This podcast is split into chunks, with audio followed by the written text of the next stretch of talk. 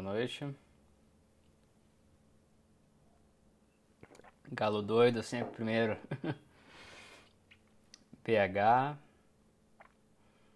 Até que enfim, né? Salta, Argentina, São Paulo, Manaus, Bahia, Floripa, Rio, BH.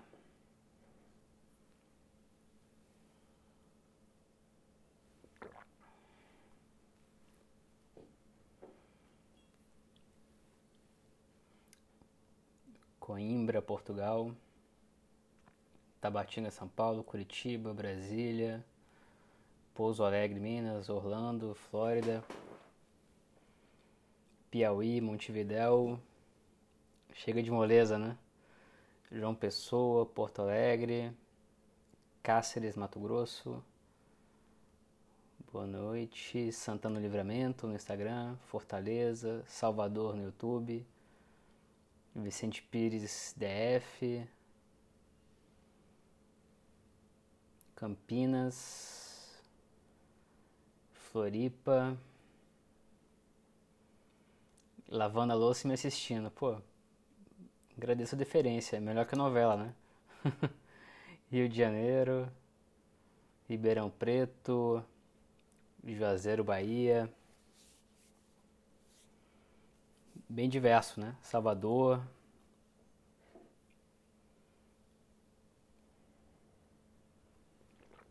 Vargem Grande Paulista, Capão da Canoa, Pedrinhas, é Galo doido, Pedrinhas, né? Sempre um pândego. Coca tá no, na geladeira. Cidade do Garrincha, que eu não vou falar o nome, do Rio. Gama DF. Diego, nos deu uma luz. Olha, isso aí é com Cabo da Ciolo, não é comigo. Caxias do Sul, Paraíso Tocantins. Turma da Papuda tá enfrentando dificuldades. Não, isso aqui é água. Água destilada. Pagu tá aqui perto. Pagu! Chega mais aí, Pagu. Tá nem aí. Pagou tá mais interessado em, em dormir. É, BH, vamos lá, gente? Pagou, vota em quem? Ela pagou. É uma boa pergunta, né? Acho que o Cabo da Ciolo tá, tá com. tá com chance com a pagou.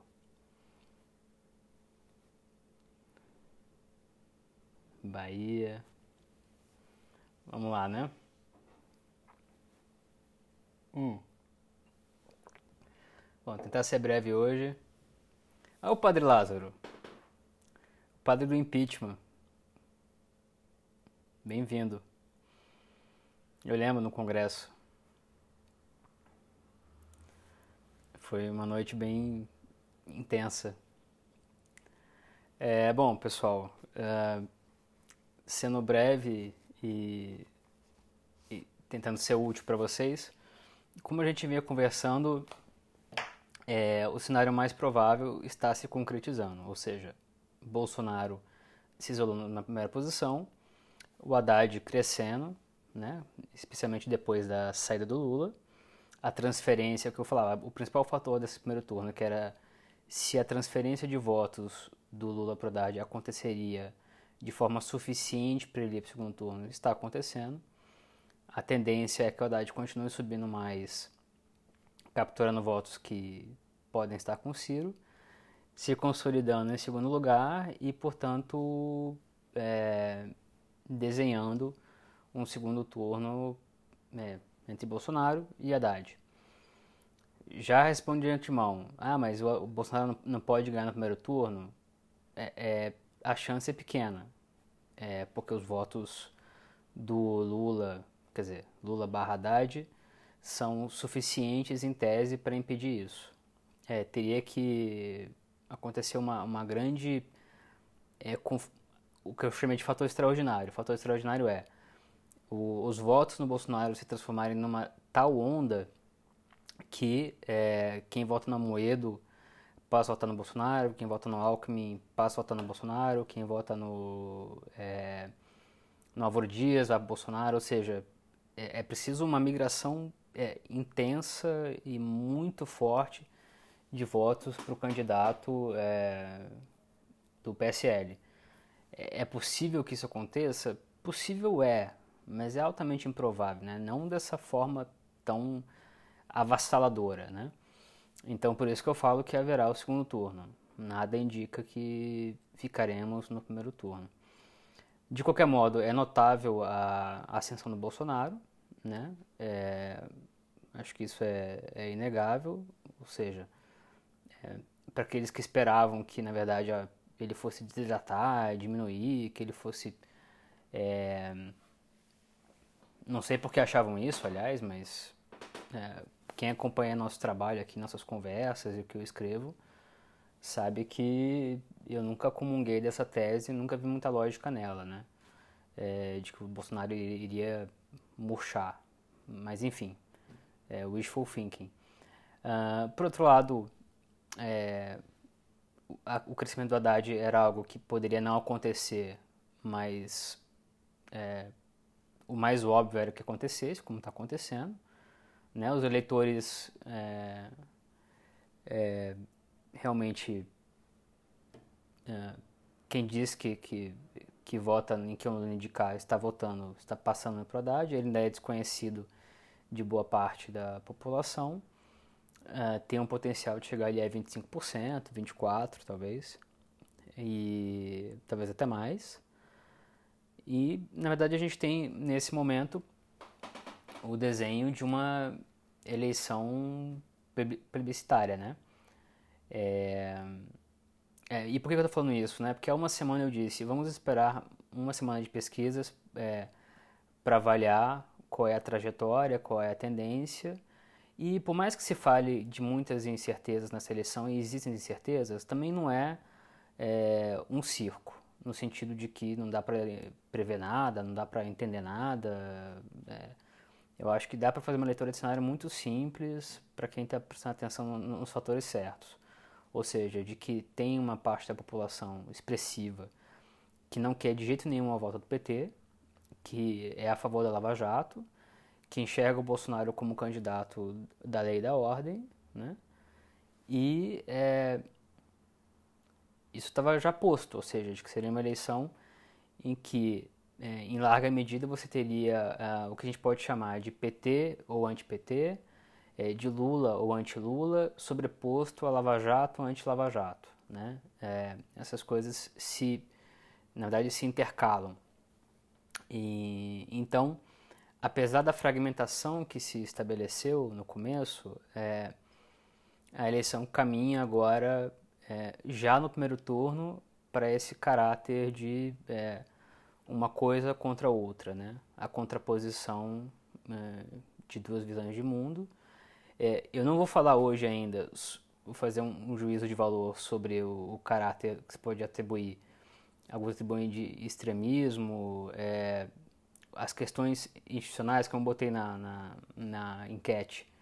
Né? Se acha que tem um risco de democracia no Brasil e tem uma votação recorde, mais de 26 mil pessoas votaram e disseram que 70% dizendo que o risco será se o Haddad ganhar, né? Então, eu quero fazer depois dessa discussão do que está em risco ou não está em risco na democracia brasileira com a vitória de um ou de outro. É possível que outro ganhe, né? outra pessoa ganhe, que não seja o Bolsonaro ou o Haddad? É muito improvável. Então, já dá para falar isso com alguma tranquilidade.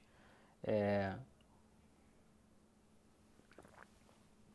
é muito difícil que, que a Marina se recupere, é muito difícil, é, é muito difícil não, é difícil que o, que o Ciro consiga é, conter a ascensão do Haddad, é quase impossível que o Alckmin, é, em vez de continuar caindo, dê uma subida imensa, né?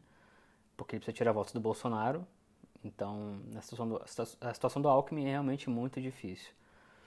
Uh, portanto, quando você analisa os principais vetores da eleição, uh, tirando novamente fatos extraordinários, que, coisas que podem vir a acontecer que não estão minimamente desenhadas, é, é, tranquilamente possível dizer que o segundo turno será entre Bolsonaro e, e Haddad. Né? É, e, novamente, algo que a gente vinha falando, né? É, em relação às chances é, de cada um deles. Né? Ah, portanto, ao enxergar a eleição como é, essa divisão que existe no país, e de fato existe, entre quem é a favor do Lula e quem é, não é a favor do Lula. É, essa, essa, essa clivagem define muito do que é essa eleição e do que é o país hoje. Né? Então, é, e é essa a força propulsora da, da candidatura do Bolsonaro. E, uh, do outro lado, tem um sentimento muito forte também do lulismo, de nostalgia e de lembrança de uma época em que muitos brasileiros tiveram uma ascensão social inquestionável, né? É, especialmente forte no Nordeste, entre os mais pobres, né, evidentemente. É, portanto, gente, é, o cenário é esse. Eu repito, eu ainda vou fazer uma análise que vai provavelmente incomodar a muitos de vocês, de qualquer lado, sobre uh, a avaliação do que, que será, do que, que será o, a vitória de um ou de outro, né? É, a minha, o meu compromisso é com os fatos e é procurar fazer uma análise lúcida para vocês. E há coisas preocupantes sendo ditas uh, por todos os lados. Não quero fazer uma falsa equivalência aqui entre o que está sendo feito e dito entre cada um dos candidatos, tá? Mas é, eu acho que tem coisas que, que eu posso e irei pontuar com vocês no momento certo. É... Dito isso, é, eu acho que é mais uma questão é, de ouvir as dúvidas que vocês têm, porque para mim o jogo está muito claro. É, não tenho. É, basicamente, resumindo, os brasileiros terão que escolher, queira, aqui, muitos vão querer, né, mas tem uma parte do centro, é, sei lá, um terço do eleitorado mais ou menos, que não queria isso. Vai ter que escolher no segundo turno entre o Bolsonaro e o Haddad barra Lula. Né? Então, é, isso é uma questão complexa que, que, tem, que comporta diversas abordagens, diversos ângulos de análise e de interpretação. É, mas a gente pode. Ainda quero falar com vocês em algum momento sobre como é que nós chegamos a esse ponto, né? o que está acontecendo, o que, o que cada candidatura representa e o que e o que vai ser, o que pode ser ano que vem, o que a gente já, o que a gente já sabe que vai acontecer no ano que vem, o que espera o próximo presidente e o que, que pode ser um possível governo do PT ou um possível governo do Bolsonaro, né? A gente tem já indícios do, no caso do PT é, é mais expressivo porque tem um anos e anos de governo, né? No, mas ainda assim no caso do Bolsonaro tem indícios que nos permitem, elementos que nos permitem vislumbrar o que vai ser. É, mas hoje eu queria mais falar do aspecto da competição eleitoral, né? E vocês têm alguma dúvida?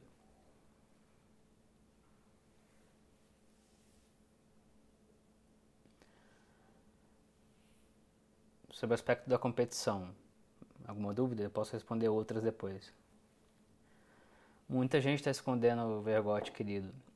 Muita gente está escondendo o voto no Bolsonaro. Seria uma surpresa se ele ganhar no primeiro turno? Olha, eu acho que não há tantos envergonhados assim para que ele possa ganhar no primeiro turno. Porque, eu repito, teria que haver uma migração maciça de votos de outros candidatos num período muito curto para o Bolsonaro para ele ganhar no primeiro turno. E um crescimento não tão forte assim do, do, do PT. Eu acho que é um pouco de empolgação demais de quem está do lado do Bolsonaro ou de quem está tá assustado com o Bolsonaro, né? Eu não vejo esse quadro. Os números não, não batem por enquanto. Seria né, impossível, lógico que não é, né?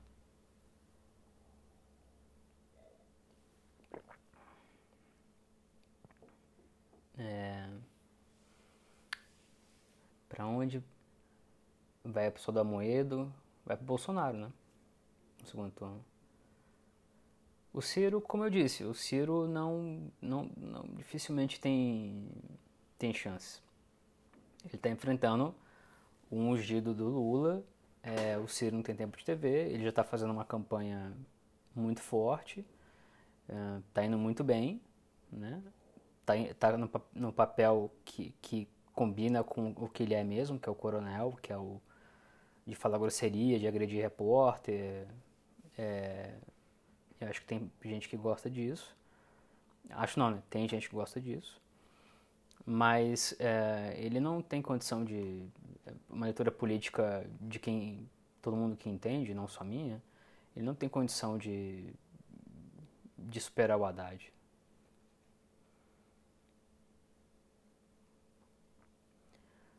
É, no YouTube aqui o Luiz pergunta, né? Álvaro Dias e Alckmin no segundo turno, que, que eles fazem? Olha, pelo que eu andei conversando e que eu sei, eu, eu tenho dificuldade de ver o PSDB apoiando o Bolsonaro, tenho dificuldade de ver o PSDB apoiando o Haddad, né? É, eu acho que o PSDB vai ficar em cima do muro, é o mais provável, pelo menos. E até uma outra liderança do PSDB pode é, ir com o Haddad, mas e o Álvaro Dias, é, eu acho que também vai ficar em cima do muro.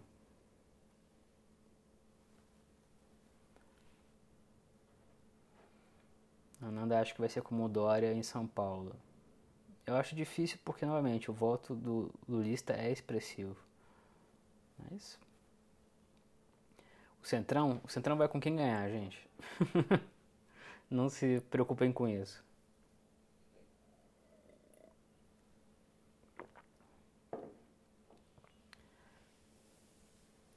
quem tem mais terreno para crescer no segundo turno. É... Olha, se, se o segundo turno se desenhar como está se desenhando, o maior desafio vai ser do Haddad. Provavelmente o Bolsonaro vai chegar no ápice, no auge, e vai ter que manter o auge no segundo turno, que não vai ser fácil com ele hospitalizado e, e ele com dificuldades diante da, do atentado, né, da recuperação dele. Então, o segundo turno pode, pode ter uma dinâmica bem própria, ou seja, o, do Haddad che, é, chega com maior potencial de crescimento, né, ou de convencimento, enfim. Mas é, é ainda é muito difícil é, estabelecer como vai ser é, o jogo no segundo turno. Né? Luiz pergunta aqui, o general, o vice, né, o Mourão, está falando demais. Isso não pode atrapalhar a campanha? É... Acho que não. O que ele tem dito, e tem coisas que ele diz que são bem preocupantes em termos democráticos, é... mantém a campanha em, em, no foco da mídia e, e, em grande parte são coisas que estão em linha com que é, eu acho que, pelo menos parte do eleitorado do Bolsonaro acredita ou, ou quer ouvir.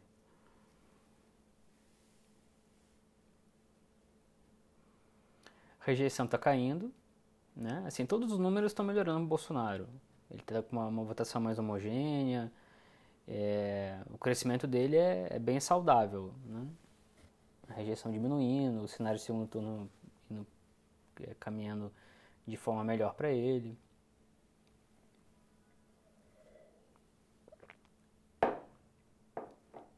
da existência do Álvaro Dias, não tem informação sobre isso. O Haddad pode ultrapassar Bolsonaro? Eu acho bem difícil. Eu sei que teve gente que falou isso, que, que acredita. Eu olho os números, as qualhas e converso, não tanto quanto eu gostaria, queria estar apurando mais, mas eu falei para vocês que eu estou com um projeto em paralelo. É, eu me fiz bastante essa pergunta. Pô, o Haddad pode realmente ultrapassar o Bolsonaro, pegando os números e combinando? Eu, eu acho que. Aí vai um pouco de leitura política mesmo, tá? Eu acho que não. Eu acho que não. Eu acho que o Bolsonaro é, é quase certo que ele vai ser o primeiro colocado. Queremos saber dos projetos, mas vamos falar sobre isso ainda.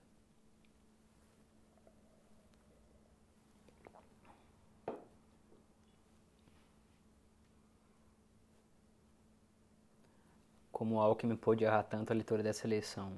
Olha, o PSDB está errando leitura de, de leitura política há 14 anos. Nada mais que a continuidade desse, desse equívoco. Se você tivesse que apostar um milhão de dólares, quem será o próximo presidente do Brasil? Olha, tem uma convicção muito forte de quem vai ser o presidente, quem vai ganhar, mas eu, eu não vou. Mas isso não é jornalismo, né?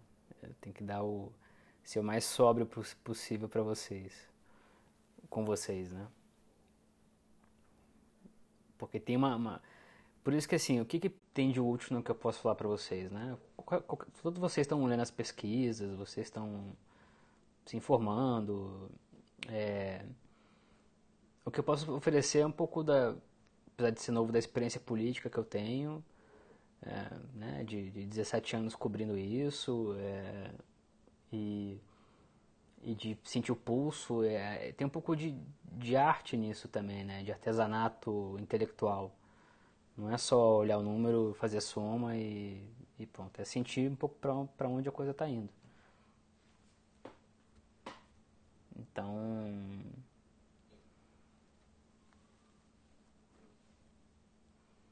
eu sempre, fico sempre na, no limite ali do que eu acho que, que é jornalisticamente e factualmente é, é bem assentado para falar para vocês.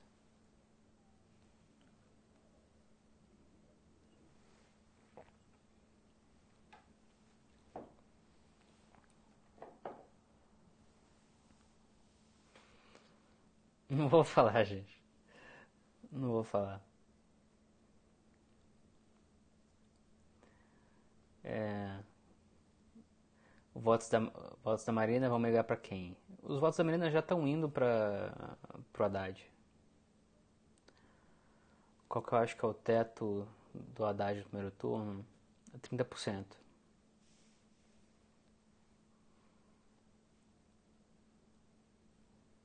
Com que letra começa o nome? Você tem medo do que está por vir? Tenho. Tenho sim. Eu acho que uma coisa que a gente vai falar ainda, mas assim, seja lá qual o resultado tenhamos diante do que se está se apresentando, o país vai estar muito dividido. A oposição vai ser difícil, é, vamos passar é, período, um período muito conturbado, especialmente em termos sociais, em termos do nosso tecido social. Né? Talvez politicamente não tanto, mas eleições livres, uma democracia, são isso. Né?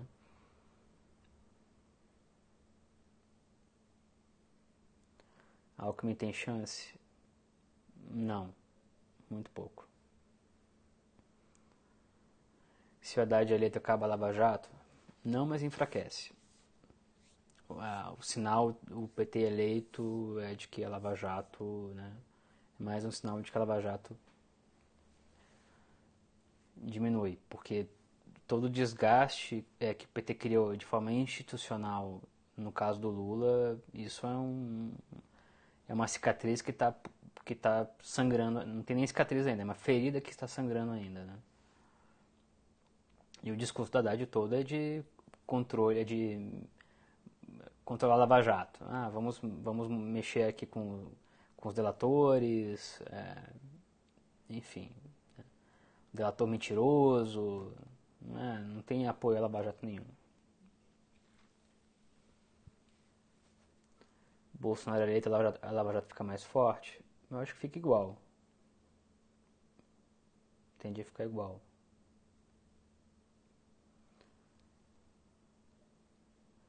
Bolsonaro conseguiria se popularizar no Nordeste? Acho que não. Acho que mais do que tem hoje, mas não ponto de ganhar no Nordeste. Ixi, gente, é muita pergunta. Agora engatou. Ciro eu já falei, né? Ciro não Urnas, cara, eu acho que vou fazer um específico de urnas, porque eu já falei negócio das urnas e realmente essa coisa pegou. só um parêntese das urnas, tá? Porque eu sei, eu sei que vai virar uma confusão se eu falar isso. É, eu já fiz muita matéria sobre urna, já investiguei fraude. É, não é que o sistema seja perfeito, não é isso, mas assim, o sistema ele, ele é robusto, ele tem imperfeições, mas ele é, ainda assim ele é muito confiável e não tem nenhuma base empírica, eu falei isso, para se apontar que haverá uma fraude, como o Bolsonaro fez. Né? Então, é, dizer qual é a base para dizer que o PT está tramando uma fraude nas eleições. Se, a, se o sistema ele tem problemas ele é inauditável como deveria ser, é, ele também pode ser fraudado em favor do Bolsonaro. Então, assim, eu realmente sugiro fortemente que reflitam bastante sobre essa questão das urnas, tá? É, não é porque tem problemas que há fraudes. um, uma coisa é, é, bem diferente da outra, né? E são questões que nós vemos há, há muito há muito tempo, né?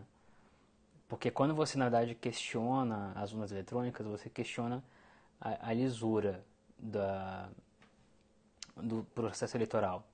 Então você questiona a própria democracia, né? É, quando alguém faz isso sem fatos, sem, sem elementos concretos, é, você está agindo de forma antidemocrática. E isso é um isso é, é direto do manual do caudilho latino-americano, entendeu? É, novamente, uma coisa é dizer que há problemas no sistema e de que ele pode ser fraudado, mas se você não confia nesse sistema de modo algum, então todo o processo eleitoral está tá anulado, está tá sem legitimidade para todos em todos os votos, né? Então é uma questão seríssima, né? É, é, o uso da palavra fraude ele é, é ele é fortíssimo é, e, e, e eu gostaria de expor isso, né? Assim de que um ponto fundamental é é a confiabilidade, é o tamanho da confiabilidade da, das urnas e como eu disse, é, até tudo que eu, que eu sei apurei e eu sei que quem já discorda já virou uma questão tão polarizada que nem adianta falar, mas eu vou falar do mesmo jeito. É um sistema confiável na medida do possível e com suas imperfeições. É, e não há nenhuma eh, essa parte mais importante ainda. E não há nenhuma base empírica, nenhum elemento para indicar que o PT está armando uma fraude nas eleições. Me apontem qual é o elemento disso. Né? É, então, quando você questiona a integridade eleitoral, é, isso é muito sério. Né? E, e, olha, se vocês pesquisarem e fizerem um Google, eu já fiz várias matérias é, questionando fortemente os sistemas do TSE com perícias que foram feitas em casos concretos, mas é, tem um isso em mente também. Quando se fala em, fraude eleitoral, a gente está falando é, de questionar a própria essência da democracia, né? Então, é, enfim, acabei falando demais sobre isso.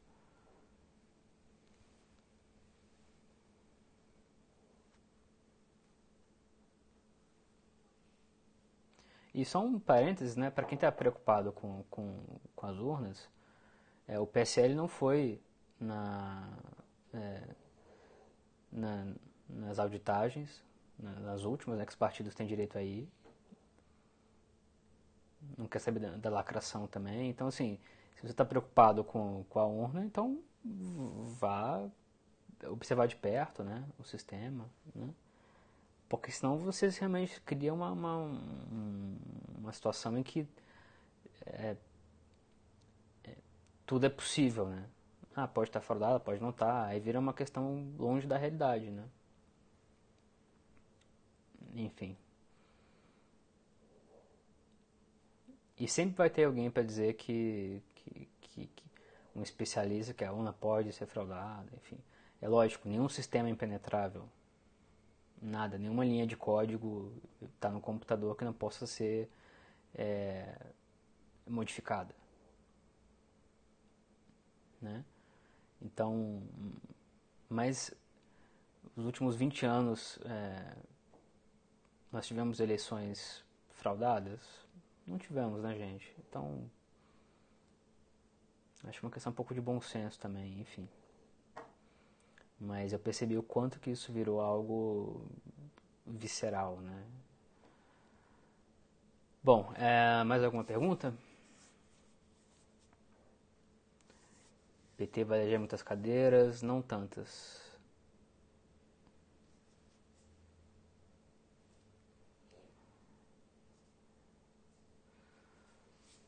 Perguntas sobre. Perguntas de outros. Outras questões. Ixi, é muita pergunta.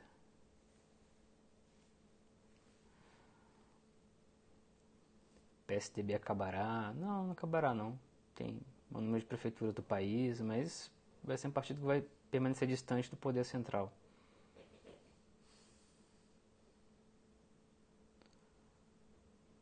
Senado vai ser, Senado vai ser renovado? Acho que não.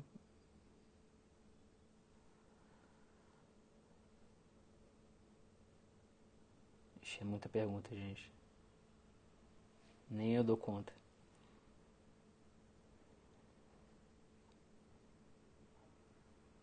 Quando o Brasil será uma ditadura oficial? Acho que isso não vai acontecer.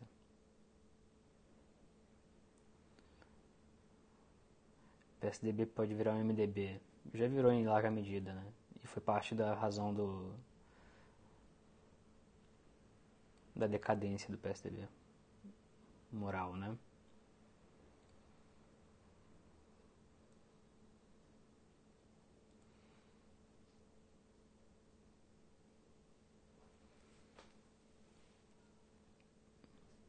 Mais alguma pergunta? Hoje era uma coisa simples e direta.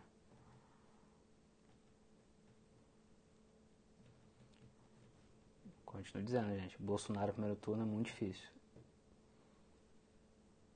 Altamente improvável.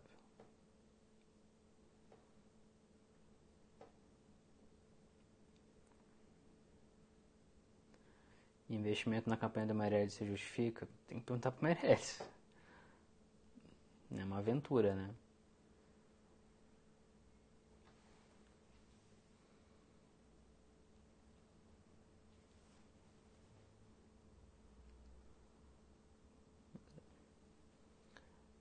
Que eu achei da declaração do Vilas Boas desastrosa, inaceitável.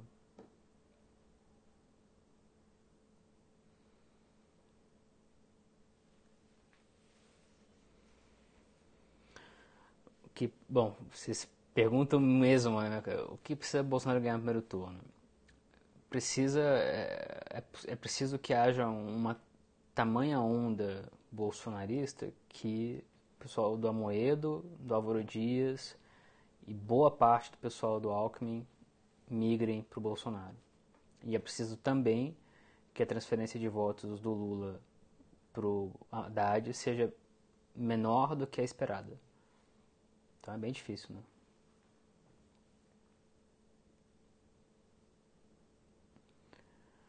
Perguntas sobre ditadura risco democrático eu vou. Acho que. Espero eu cumprir esse compromisso com vocês, mas eu vou falar amanhã. Acho que você é petista. Acho que os petistas discordam de você.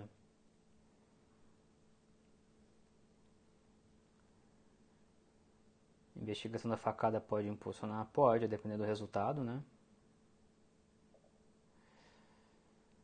Ah, vejo muito, muitas manifestações a favor do Bolsonaro na rua, tal, tal, tal. É verdade.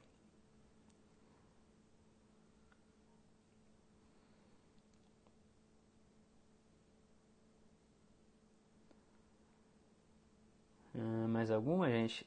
Eu queria pegar do Facebook, do YouTube aqui, mas tá difícil. Muita gente falando que não, não aguenta mais o Lula. É assim, o Lula, ele é o personagem dessa eleição, né? De certa maneira. Então ele da cadeia tá...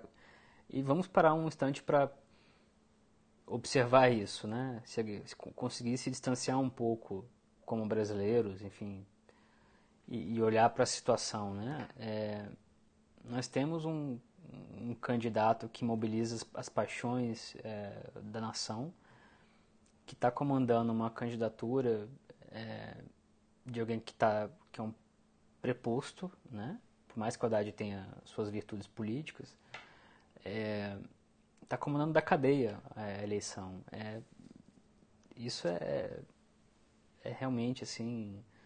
E depois de uma longa desgastante campanha contra as instituições brasileiras. Né? Não é que o PT, que o Lula tenha sido preso de forma e o PT tenha aceitado isso, o Lula tenha aceitado isso. Foi um processo extremamente desgastante nos últimos anos. É... Só para falar dos últimos anos.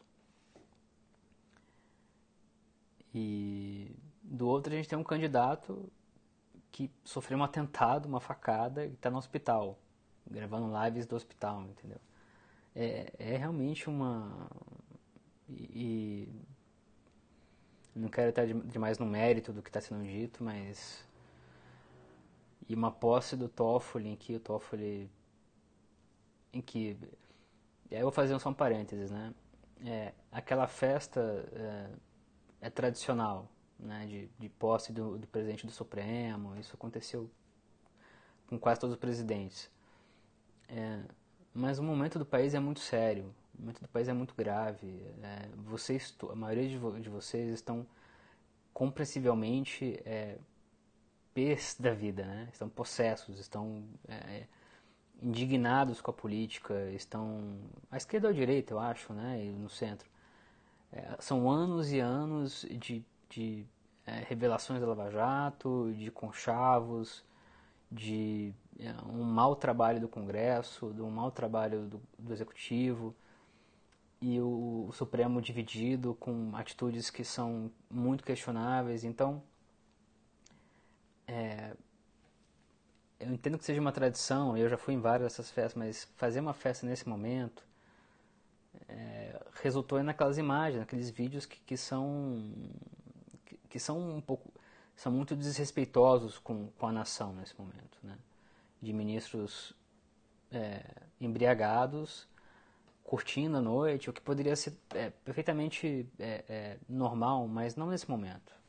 Né? Já seria, já é uma, uma tradição um pouco questionável, eu acho, diante da sobriedade que, que eu acho que a Suprema Corte tem que ter. Mas diante do momento do país, né, é, aquele, aquelas imagens eu acho que vão ficar realmente marcadas, vão ficar, é, de certa maneira, eu acho que é, passam para vocês e para a população um pouco de. É, não sei se eu estou exagerando aqui, mas um pouco de deboche, um pouco de, de, de desprezo, né? de desconexão entre o momento do país, a gravidade do momento do país, a, a preocupação das pessoas sobre o que vai acontecer, sobre o que está acontecendo e, e o que se vive lá. Né? Então, foi realmente muito, muito, muito simbólico, né? É, e o momento exigia, eu acho que, desculpa o trocadilho, mas o momento exige mais sobriedade de todos, da imprensa, dos candidatos, né? das lideranças políticas. É, nossa democracia, e eu falei isso várias vezes ao longo do ano, está sendo testada como nunca foi nosso Estado democrático de direito. E, e, as pessoas em posição de liderança precisam, não é dar o exemplo, precisam fazer o que a Constituição determina. Nada mais do que obrigação. E não tem feito isso. Né? Bom, gente, acho que é estamos bem por hoje, né? É... Agradeço a audiência, estamos de volta. É... Amanhã, como eu disse, se não houver um fato relevante novo, é... eu vou fazer um. Vou explorar um pouco com vocês mais às 9 horas essa questão de se a democracia brasileira está em risco, Que risco é esse? É um risco com Haddad? É um risco com Bolsonaro? É um risco, é, seja lá quem ganha, quem. Né? E o que eu quero dizer com isso? Então, eu queria, eu queria também ouvir a, a, as suas opiniões, né? O que vocês têm, a, o que vocês pensam sobre isso. Mas amanhã vai ter um certo, eu vou editorializar um pouco a, a nossa conversa, né? E eu acho que vou fazer isso de forma, tentar fazer isso de forma respeitosa e, e observando as opiniões de vocês, mas vou apresentar minha perspectiva sobre o que está acontecendo, tá? Obrigado, gente. Agradeço a audiência, paciência na semana passada por terem ficado sem, sem nada, sem esses maravilhosos lives. Né? Amanhã eu volto. Pagu vai acordar amanhã, vai dar oi aqui. Vai ter Coca Zero, vai ser um peri raiz. Tá bom? Obrigado, pessoal. Agradeço. Até mais.